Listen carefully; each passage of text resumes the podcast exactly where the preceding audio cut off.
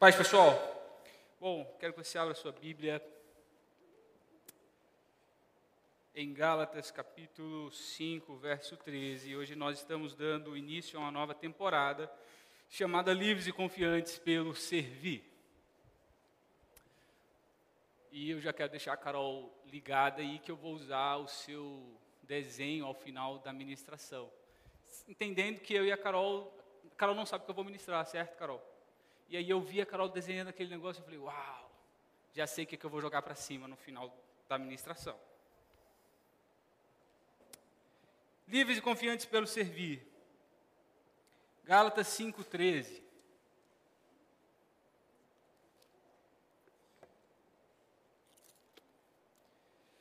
Porque vós, irmãos, fostes chamados à liberdade, porém, não useis da liberdade para dar ocasião à carne Sede antes servos um dos outros pelo amor. Porque toda a lei se cumpre em um só preceito, a saber, amarás o teu próximo como a ti mesmo. Se vós, porém, vos mordeis e devorais uns aos outros, vede que não sejais mutuamente destruídos. Sabe, Gálatas, Paulo escrevendo aos Gálatas, ele está deixando muito claro que tem como você servir sem amor, mas não tem como você ter amor sem servir. Então a única possibilidade de Deus servir é em amor. Não existe outra possibilidade de servir sem amar, se estou em Cristo. Logo, eu quero traçar esse paralelo entre aquele que serve sem amor. E como devemos amar, e porque amamos, servimos. Porque Paulo está dizendo: vocês chegaram ao pleno conhecimento, à liberdade, vocês sabem muito, vocês têm liberdade financeira, vocês têm liberdade intelectual, e porque vocês têm muita liberdade, vocês estão subjugando as pessoas.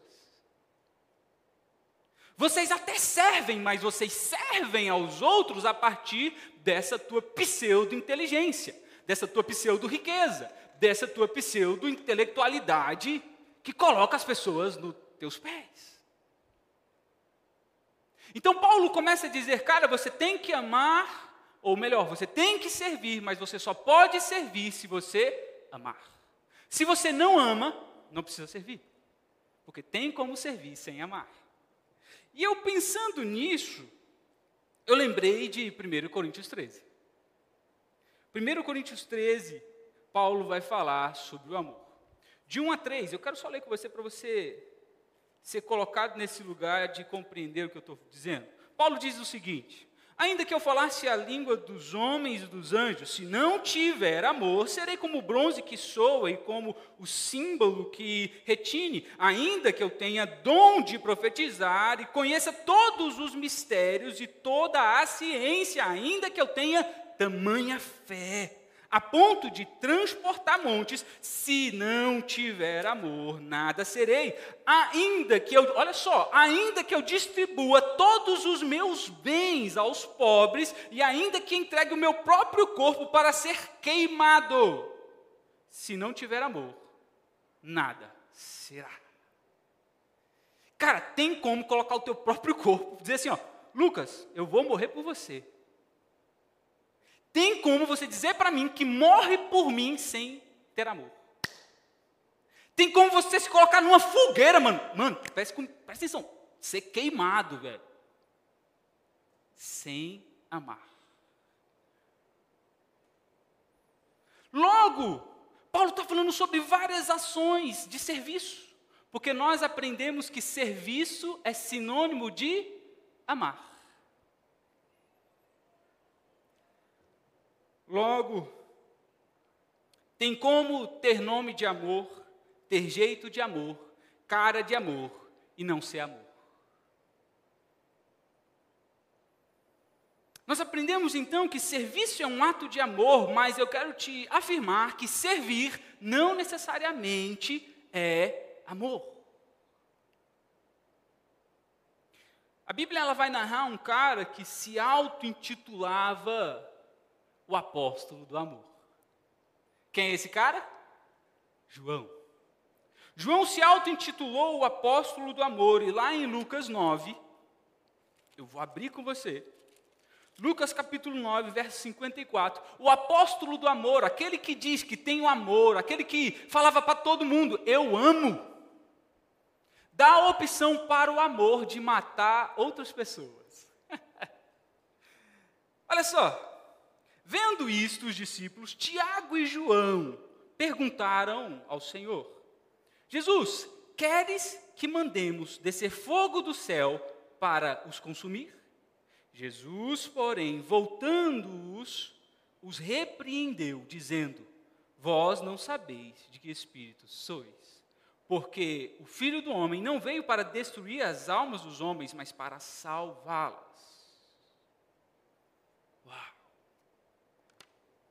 O apóstolo do amor, do lado do amor, Jesus, não consegue amar. O apóstolo do amor, aquele que dizia para todo mundo, que fazia serviços, que todo mundo dizia: Uau, esse cara deve amar, deve ter o maior coração do mundo.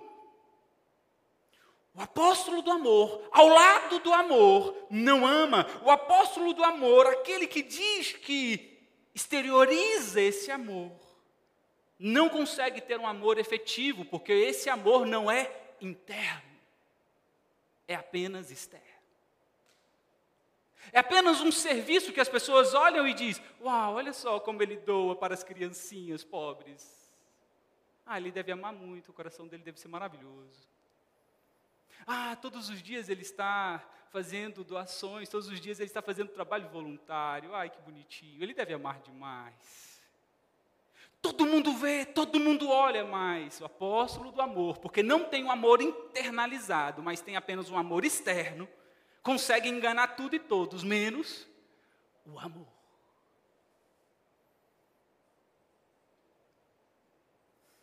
Apenas o amor internalizado, vivenciado de dentro para fora, será efetivo. Apenas o amor internalizado de dentro para fora faz a diferença. Logo, tem como parecer sem ser. Tem como ter cara de amor, jeito de amor, fala de amor, sem ser amor.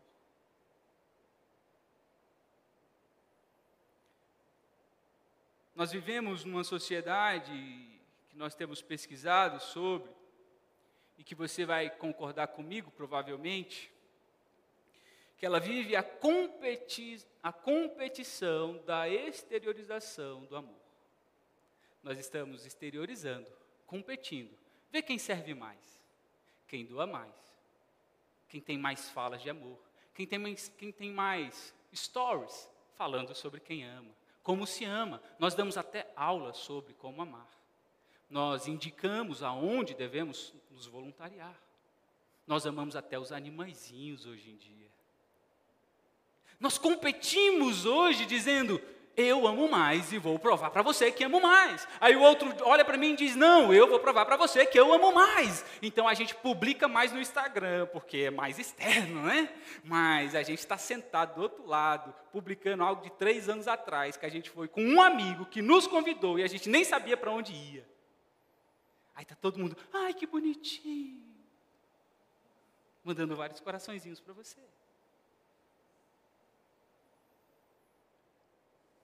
Nós então estamos numa competição de exteriorizar quem serve mais, quem ama mais, porque nós aprendemos que quanto mais aparentemente servimos, mostramos para o mundo o que fazemos, mais aparentemente amamos.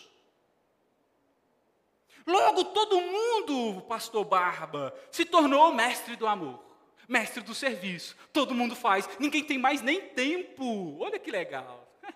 Ou faz um negócio, não, não tenho tempo, porque eu estou fazendo demais, estou trabalhando demais, estou servindo demais, estou fazendo demais. Amo demais as pessoas. Eu tenho que colocar comida para o Jerry.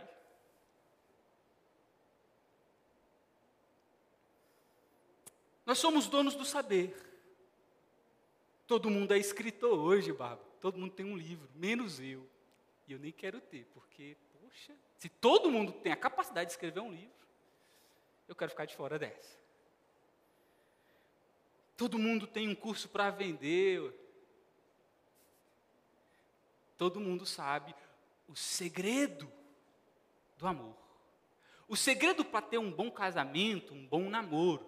O segredo para passar na Polícia Rodoviária Federal. O segredo para ficar milionário. O segredo para ficar 24 horas acordado, porque você não pode dormir. Porque você tem que trabalhar, fazer, servir. Logo, sabe o que a gente aprendeu? Nós aprendemos então a competir sobre as nossas perfeições. O nosso serviço é a demonstração do quão perfeitos somos, do quão bons somos. Logo, nós aprendemos a ser perfeitos. E no mundo onde há apenas imperfeitos, ou melhor, em um mundo onde há apenas perfeitos, aonde estão os imperfeitos? Logo, no encontro com a imperfeição alheia, o outro também tem o encontro com a minha imperfeição. O que, que acontece? Nesse encontro, nós produzimos insuportabilidades. Porque sou um perfeito, que encontra aparentemente com o Ander, que é outro perfeito.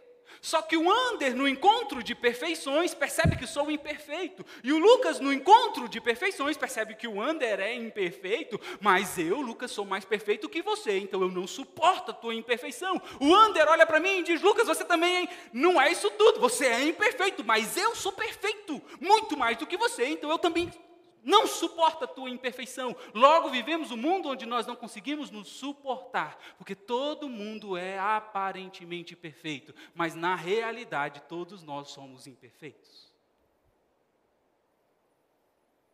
O nosso serviço, o nosso amor, o que fazemos é para dizer o quão bom nós somos. Só que no encontro de perfeitos, nós vamos produzir insuportabilidade.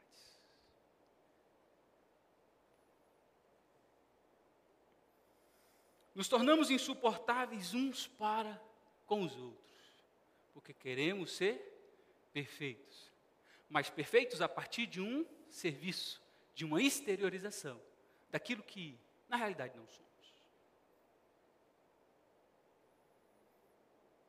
É sobre quem sabe mais, quem tem mais seguidores no Instagram, quem tem mais likes, quem sabe fazer o melhor Reels, né, Ana? Quem sabe, influenciar ou ser influencer. Até um dia desse, o meu Instagram era lks.san e trancado. E aí as pessoas falam, por que, que você não abre o seu Instagram e muda esse nome? Porque ninguém vai te seguir. É porque eu não queria que ninguém me seguisse mesmo.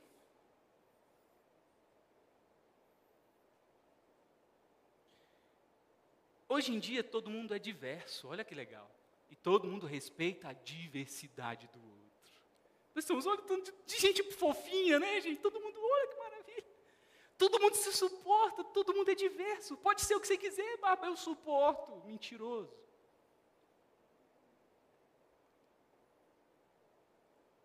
Todo mundo é calmo, né? Compreensível. A palavra do momento é empatia. Mas olha que interessante. Para eu provar que sou calmo para você, se necessário, eu vou te bater, viu, Ana? Se necessário, eu entro numa briga para dizer o quanto que eu sou calmo, compreensível, empático, dou um tapa na tua cara e digo que eu sou amor, falo de amor. Até fiz um filme de amor.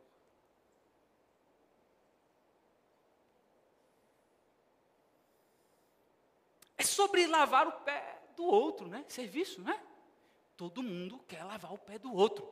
O meu vai demorar dois anos para você lavar, 43. Todo mundo quer lavar o pé um do outro. Mas olha só que interessante. Eu quero lavar o teu pé. Nem que para isso eu tenha que sujá-lo. Porque o pastor Barba vai passar às 17 horas e eu tenho que estar pelo menos com uma buchinha no teu pé. Para ele ver. Porque é sobre a exteriorização do serviço, do amor.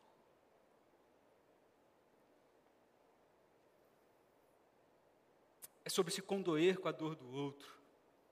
com a guerra do outro. É sobre ter o discurso de humanitariedade.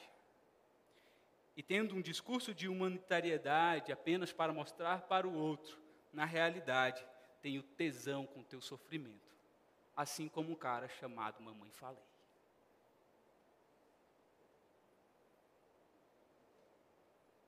Mostra no Instagram. Todo mundo vê, ai meu Deus, ele levou tanto, tipo, tanto de água. Olha quanto que ele está abençoando as pessoas. Mas a desgraça do outro era o tesão dele. Mas no Instagram ele estava sendo aplaudido. Ai, que cara legal. Olha os serviços que ele está prestando à humanidade. É tipo jovem rico. Ele indo publicar, era como se, vamos colocar o Instagram da época, ele indo publicar nas suas redes e marca arroba Jesus. Jesus, olha o tanto de coisa que eu faço. Você está vendo? Aí Jesus diz para ele, cara, isso tudo que você está fazendo, você não está fazendo com o coração certo. Você está aparentando se afogar em amor, se afogar em servir, em ser a melhor pessoa do mundo, mas na realidade você não é isso aí não. E o jovem rico dá de cara com a sua insuficiência.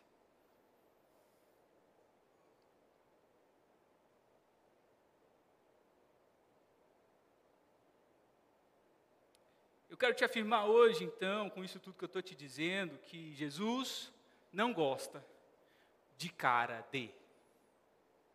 Ele nunca olhou apenas a cara, ele nunca leu apenas a capa do livro, nunca foi apenas a primeira impressão. O salmista chega a dizer que, Senhor, tu me sondas, me conheces, sabe o meu levantar e o meu deitar, sem maquiagem, sem escova de dente sem alimento, com ódio, querendo matar todo mundo. E o Senhor também sabe o meu deitar, sabe da minha vulnerabilidade. Deus te conhece por completo. A Bíblia fala sobre um cara, e eu gostaria de falar dele para você, que competia sobre a exteriorização do amor. Esse cara se chama Judas. Judas, em João 12, verso 4, é, chega uma mulher e ela derrama o seu perfume, um perfume muito caro, aos pés de Jesus. E Judas olha para aquela mulher, para Jesus e para todo mundo, olha só que legal, querendo constranger Jesus e a mulher, e diz: Jesus, se essa, essa mulher não deveria ter quebrado esse perfume nos teus pés, ela deveria ter vendido e dado aos pobres. Ô oh, Judas, você é um gênio! Uau! É isso, Judas. É verdade. Quanto Judas se importa com os pobres? Quanto Judas se importa com o outro? Quanto Judas é o cara? Para quê? Derramar no pé de Jesus, cara isso. Vamos vender e dar para os pobres. Tem cara de amor, tem jeito de amor, tem tudo de amor, mas não era amor. Porque a Bíblia diz que Judas, ele era sem vergonha. Só queria passar a mão.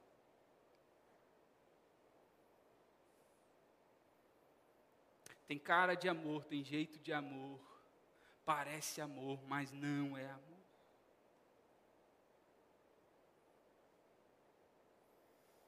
Judas, o cara que não tem amor, mas tem cara de quem ama, por ter cara de que ama, quer provar para o amor Jesus como se deve amar. Temos a ousadia de fazer ainda isso com Deus, né?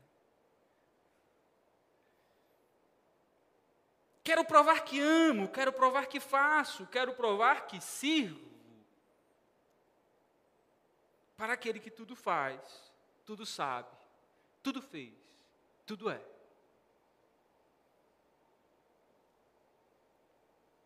E a pergunta então que fica é: Lucas, como então eu devo servir? Como então eu devo amar?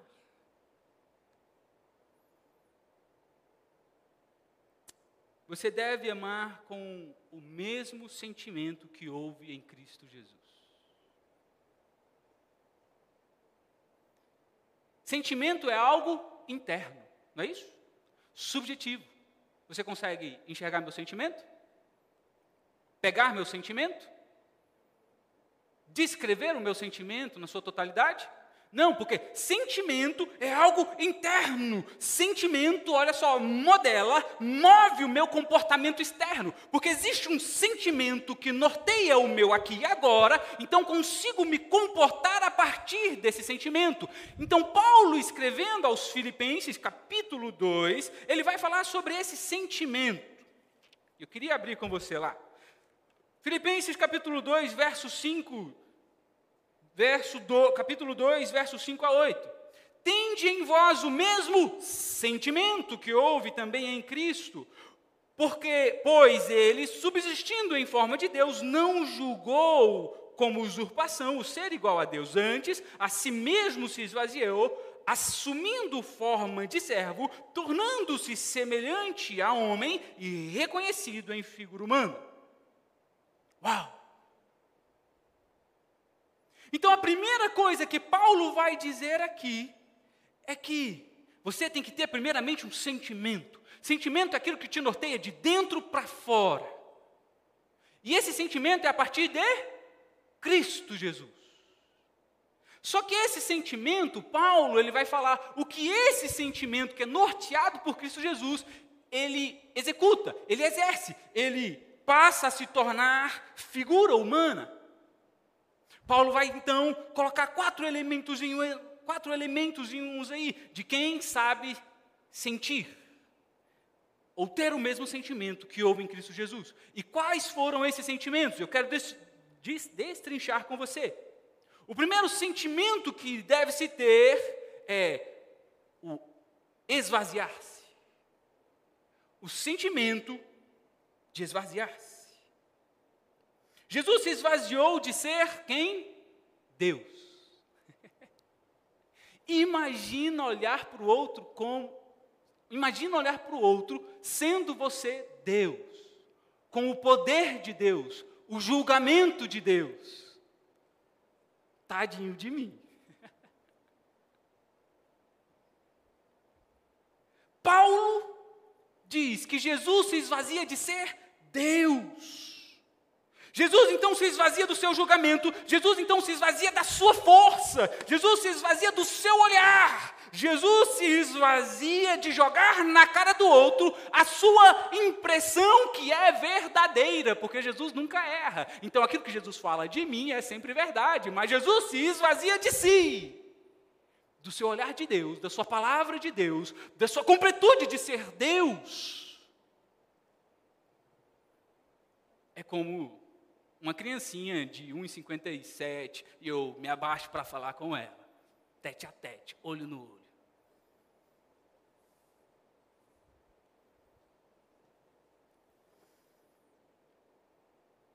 Se esvaziar de si, então, é para entender a totalidade, a completude de quem é você é para enxergar você a partir da ótica que você se enxerga. Primeiro passo, então, se esvaziar.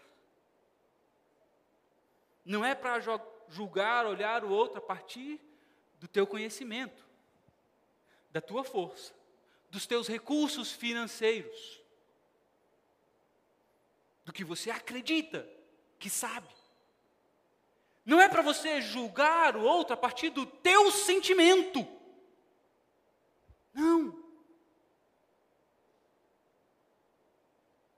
Logo, se torna fácil demais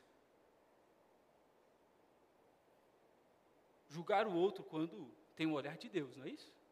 Então eu quero que hoje você se esvazie do seu olhar de Deus. Quando me esvazio, então tudo passa a ser consequência desse esvaziamento. Sabe por quê? Quando você se esvazia, aí Paulo vai dizer: você pode se tornar servo, você pode se tornar semelhante, e olha só, você pode se tornar figura humana. Eu quero continuar destrichando com você então. O que seria então se tornar servo, já que, primeiramente, eu preciso me esvaziar. Se eu não me esvazio, não tenho como me tornar servo, estou cheio de mim mesmo. Se estou cheio de mim mesmo, não tenho como servir outra pessoa a não ser a mim mesmo. Então, primeiramente, eu me esvazio de mim. Quando me esvazio de mim, cabe tu em mim. Aí sim. Então, o segundo passo, quando eu me esvazio, então eu tenho a capacidade de me tornar servo. E o que é servo aqui? Eu me lembro das minhas aulas de grego, grego koiné, a partir de Erasmus de Roterdã, meu pastor. Você lembra dessas aulas? Isso em meados de 2013, aos meus 17 anos. Faculdade Batista, com o meu professor carequinho chamado Passarela. E ele disse, na, na aula de transliteração bíblica, ele disse algo muito interessante. Ele foi lá no quadro e escreveu doulos. Depois eu fui lá no, no, no e-mail e mandei, professor, por gentileza, me explique melhor sobre a palavra doulos. Doulo significa servo. Servo, no contexto que Paulo está dizendo, não é escravo. Olha que interessante. Servo, no contexto que Paulo está dizendo, não é escravo, porque doulos também era uma palavra para intitular aquele que era escravo. Mas doulos era o escravo que se tornou livre, porque se tornou livre, entende a dependência que tem do seu senhor e que não pode fazer nada, ir para nenhum outro lugar, ter outra subsistência de vida, e porque entende isso, diz para o seu senhor: Senhor, eu desejo me tornar teu servo. Eu desejo estar voluntariamente servindo você, porque só você tem a capacidade de me manter vivo. Então isso é um servo.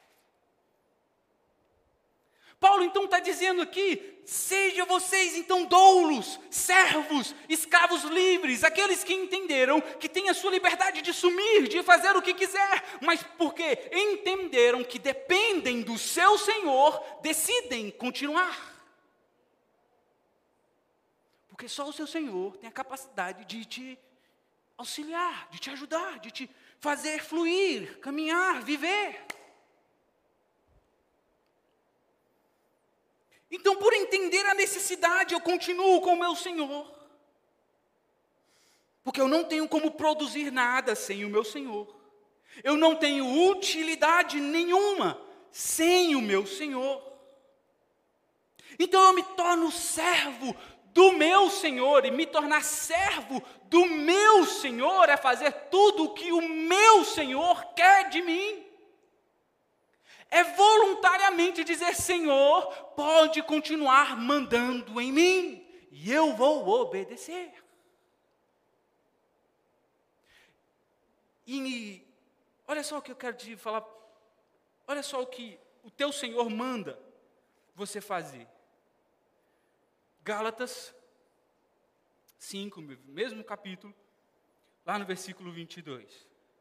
Mas o fruto do Espírito é o que o teu Senhor manda você produzir. Se você está nele, você está em, no Espírito, certo? Se você está no Espírito, você produz fruto, frutos de acordo com o Espírito. Se você está sendo servo do teu Senhor, você vai produzir esse fruto aqui. Ó.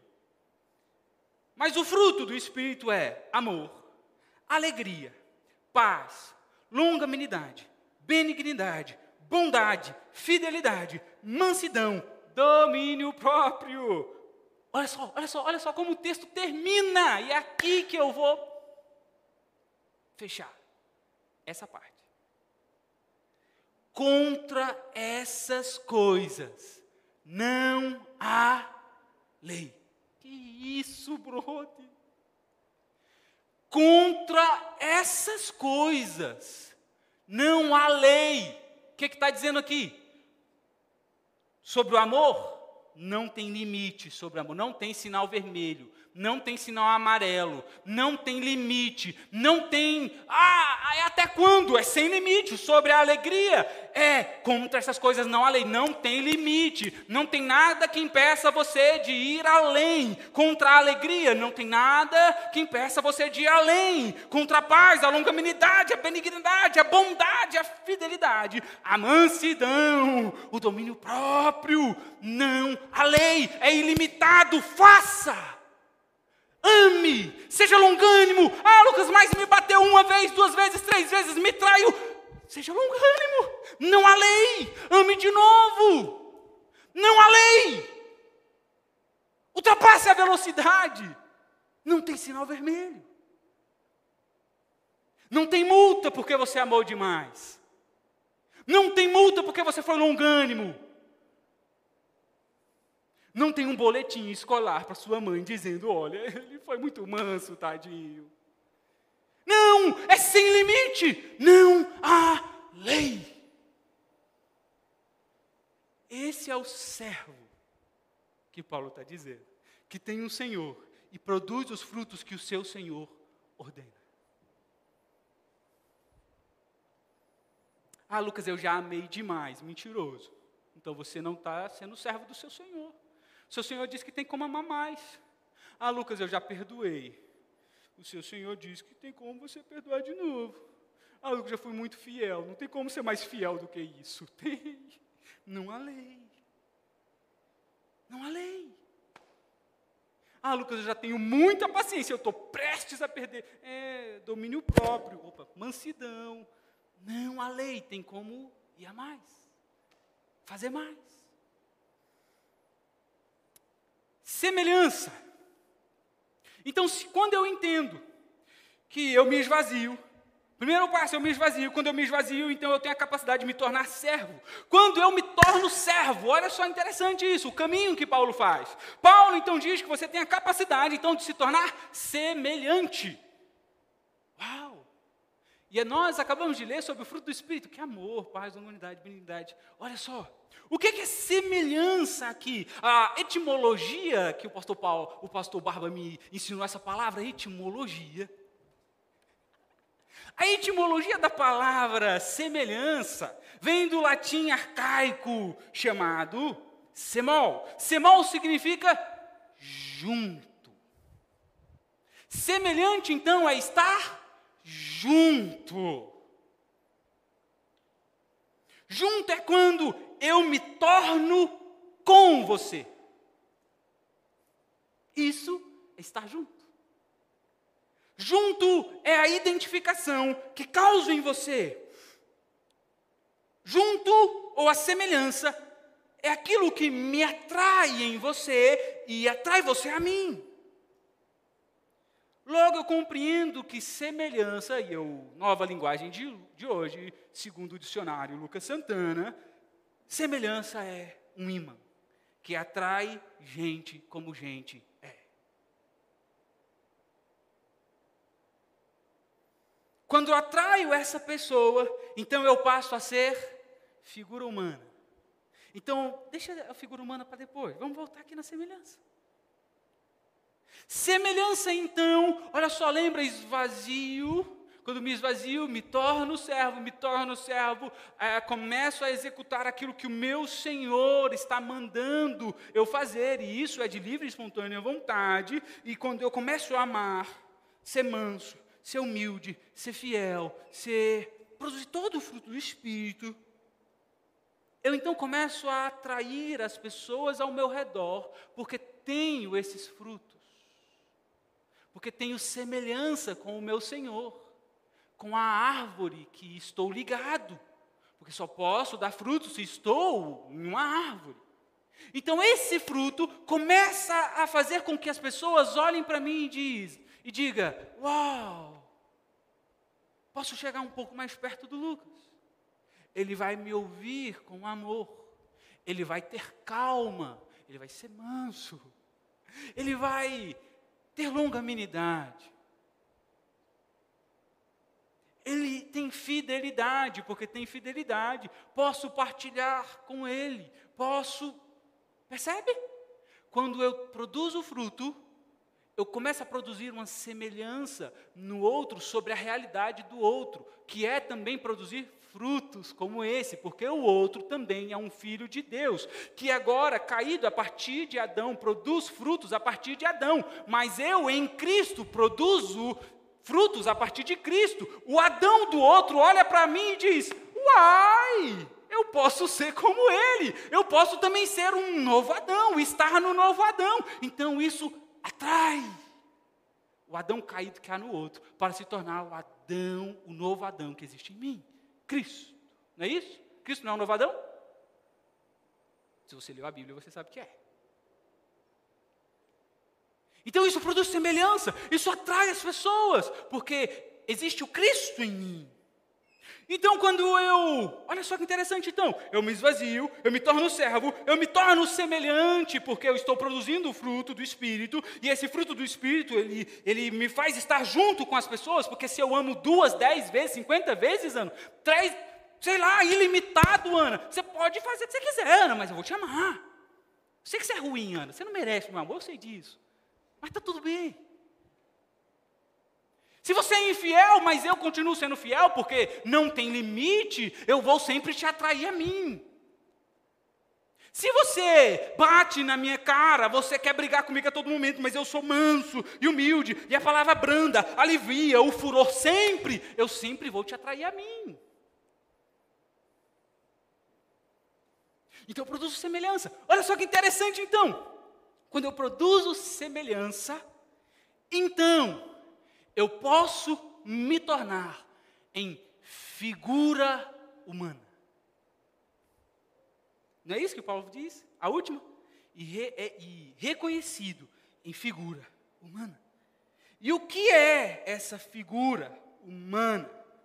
A figura humana, então, é a personificação daquilo que eu me assemelho com você, naquilo que eu aparento ter. E quando você tem contato comigo, aquilo que você olhou, enxergou, te atraiu, porque semelhança, segundo o meu dicionário, é um imã e te atrai a mim. Quando te atrai a mim, no contato para comigo, você tem a realidade daquilo que eu digo que sou e tenho o fruto do Espírito. Então você tem a capacidade de comer do meu fruto. Quando você come do meu fruto, esse meu fruto sai da semelhança e se torna personificação, figura, realidade. Ele verdadeiramente ama. Ele verdadeiramente é manso. Ele verdadeiramente é humilde. Ele verdadeiramente. Logo, a figura é a encarnação a concretização estética, aparente, comportamental daquilo que me assemelho, é a realidade daquilo que aparento, mas que sai do mundo da aparência para o mundo da realidade.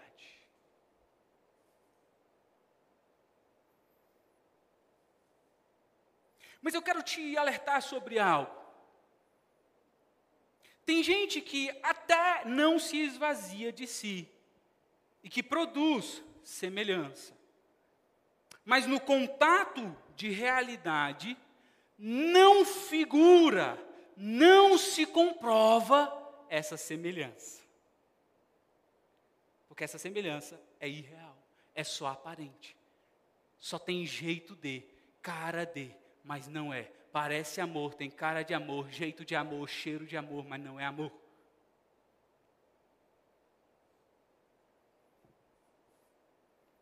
Jesus, certo dia, andando, dá de encontro com uma árvore e diz: Uau, essa árvore, olha só, a árvore atraiu Jesus, porque a árvore tinha semelhança. Uau, que árvore frondosa, que árvore bonita. Essa árvore deve, deve ter muitos figos, e eu estou com fome. Então, quando eu vou, eu vou até aquela árvore, eu vou comer, me alimentar. Quando Jesus chega, porque a árvore é um imã, produz semelhança, mas era aparente só. Quando Jesus chega naquela árvore, ele vê e diz: opa, não tem fruto. A árvore não se configurou naquilo que era aparentemente se assemelhava em Jesus. Percebe aqui? Está comigo? Jesus olha, poxa, frondosa, bonita, parece estar esvaziada de si mesma, parece só, entendeu? Parece ter semelhança, tá frondosa, tá uau, mas no contato de realidade a árvore se mostra infrutífera. A árvore não se configura, a árvore não se torna, a árvore não se comporta como, porque a realidade é outra. tem como não se esvaziar e ainda assim produzir aparentemente semelhança, identificação, atração, o imã. Mas é impossível se esvaziar e não produzir figura, comportamento humano, realidade.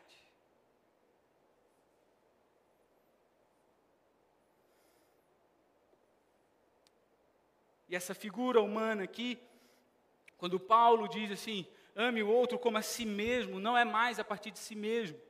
Porque Paulo vai dizer que já morri, já estou morto com Cristo, já não vivo mais eu, mas Cristo vive em mim. Não vivo pela fé, e aí ele começa a tarará. E aí Paulo diz: sede meus imitadores, mas como eu sou de quem? De Cristo. É o Deus em mim. Então, quando Deus está em mim, é em mim, as pessoas aparentemente vão seguir esse amor que é aparentemente meu, mas o contato para comigo vão descobrir a realidade do meu amor.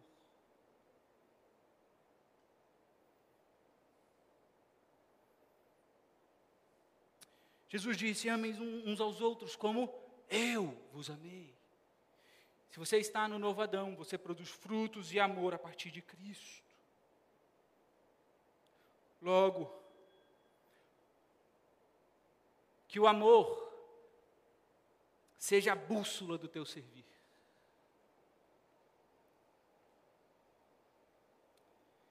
Que aquilo que você aparenta, que aquilo que você faz, não seja maior do que a realidade da figura, da semelhança servo e do esvaziamento que existe em você. Que o amor seja a bússola do teu servir. Norteie aquilo que você venha fazer. E não o teu servir venha nortear o teu amor, mas que o teu amor venha nortear o teu servir. Encerro dizendo: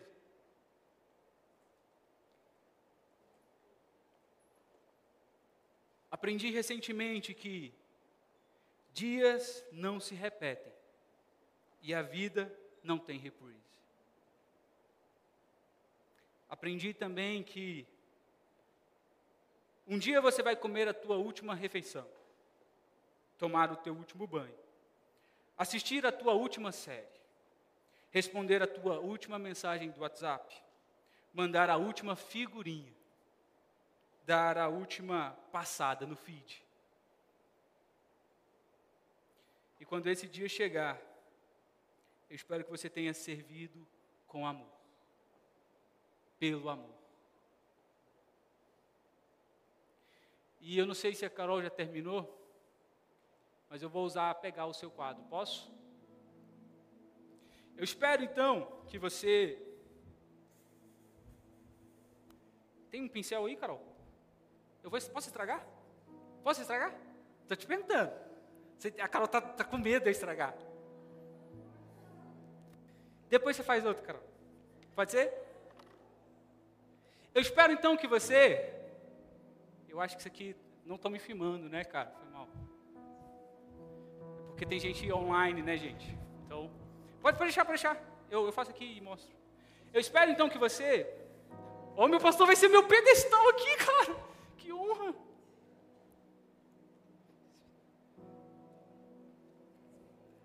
Eu espero então que você. Ô Carol, tá sentida, Carol. Ô Carol quero vermelho, quero vermelho. Vou virar o Michelangelo agora. Tá bom, obrigado. Então eu espero que você não ame mais. Pô, para de rir, pastor. Pô, pô, para aí, cara. Cara, pronto.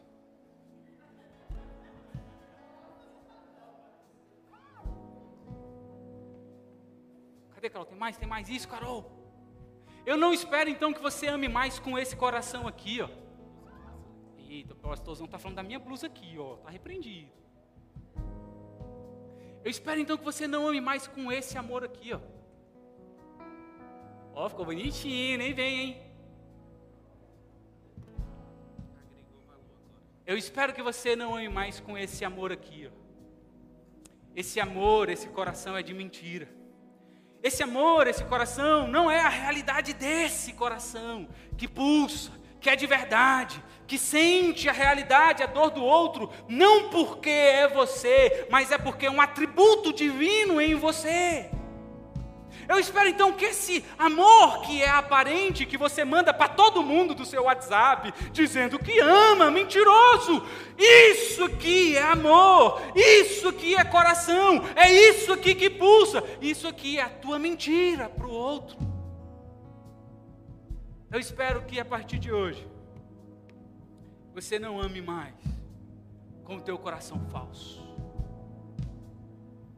Mas eu espero que a partir de hoje você ame com o coração que Deus te deu.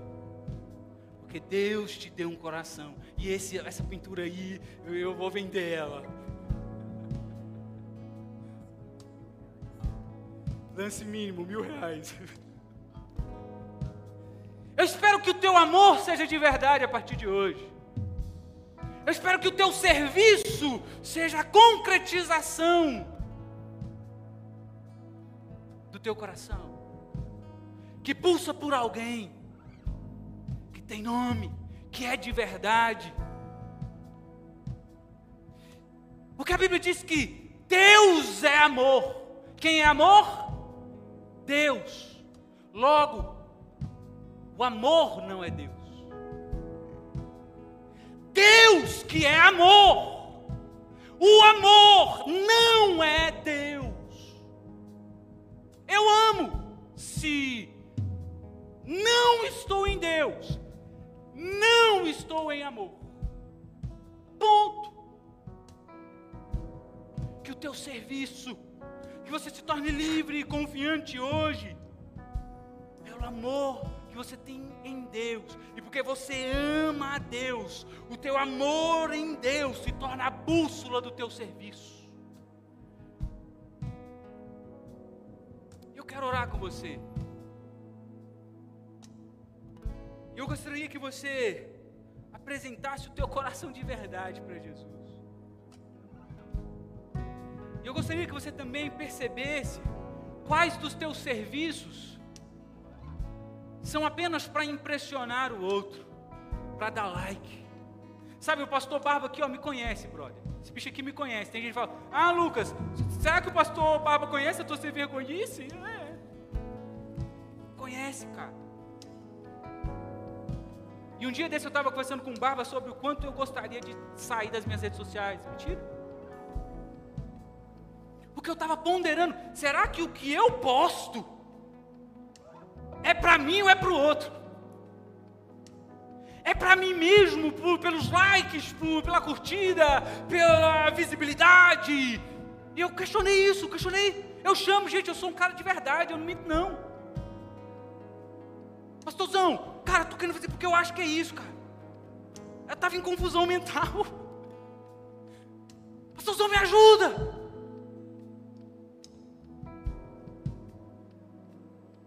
Será que o que você posta é a realidade? É para quem? Será que o que você faz é para impressionar o outro? Será que o teu serviço é para quem, querida? É para quem?